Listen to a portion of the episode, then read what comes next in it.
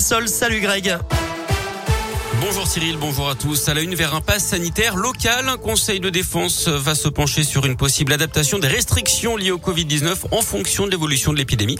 C'est ce qu'a annoncé hier le porte-parole du gouvernement, Gabriel Attal. Le gouvernement qui prévoit d'ailleurs des allègements dans les régions les moins touchées par l'épidémie qui continuent de reculer en France. Nouvelle grève dans les TCL aujourd'hui. Les lignes de tramway et de bus sont perturbées. Certaines fréquences sont allégées, d'autres lignes sont limitées. Le détail est à retrouver sur le site des TCL. Dans l'actu local également, un homme interpellé hier. D'après le progrès, il est soupçonné d'avoir renversé une saisonnière qui faisait les vendanges dans le Beaujolais hier matin à Julienas. Il avait ensuite pris la fuite. La victime d'une vingtaine d'années avait été évacuée à l'hôpital dans un état jugé préoccupant. On ne sait pas si son pronostic vital est engagé. Les recherches se poursuivent pour retrouver Gérard Champal, cet homme de 77 ans disparu depuis jeudi dernier à Saint-Romain en Mont-d'Or.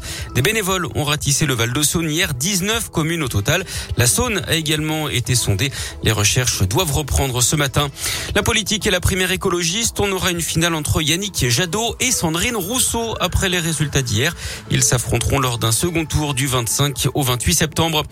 Le foot, l'OL est passé tout près d'une grosse performance face au PSG. Hier soir, ils ont mené 1-0 grâce à Paqueta, mais se sont finalement inclinés 2-1 avec l'égalisation parisienne sur un penalty très litigieux. Lyon est 9 avec 8 points. La météo, pas de suspense aujourd'hui, de la pluie, de la pluie et encore de la pluie. Vrai temps d'automne avec également des températures assez basses, 14 à 15 ce matin. Pas plus de 18 cet après-midi pour les maximales à Lyon.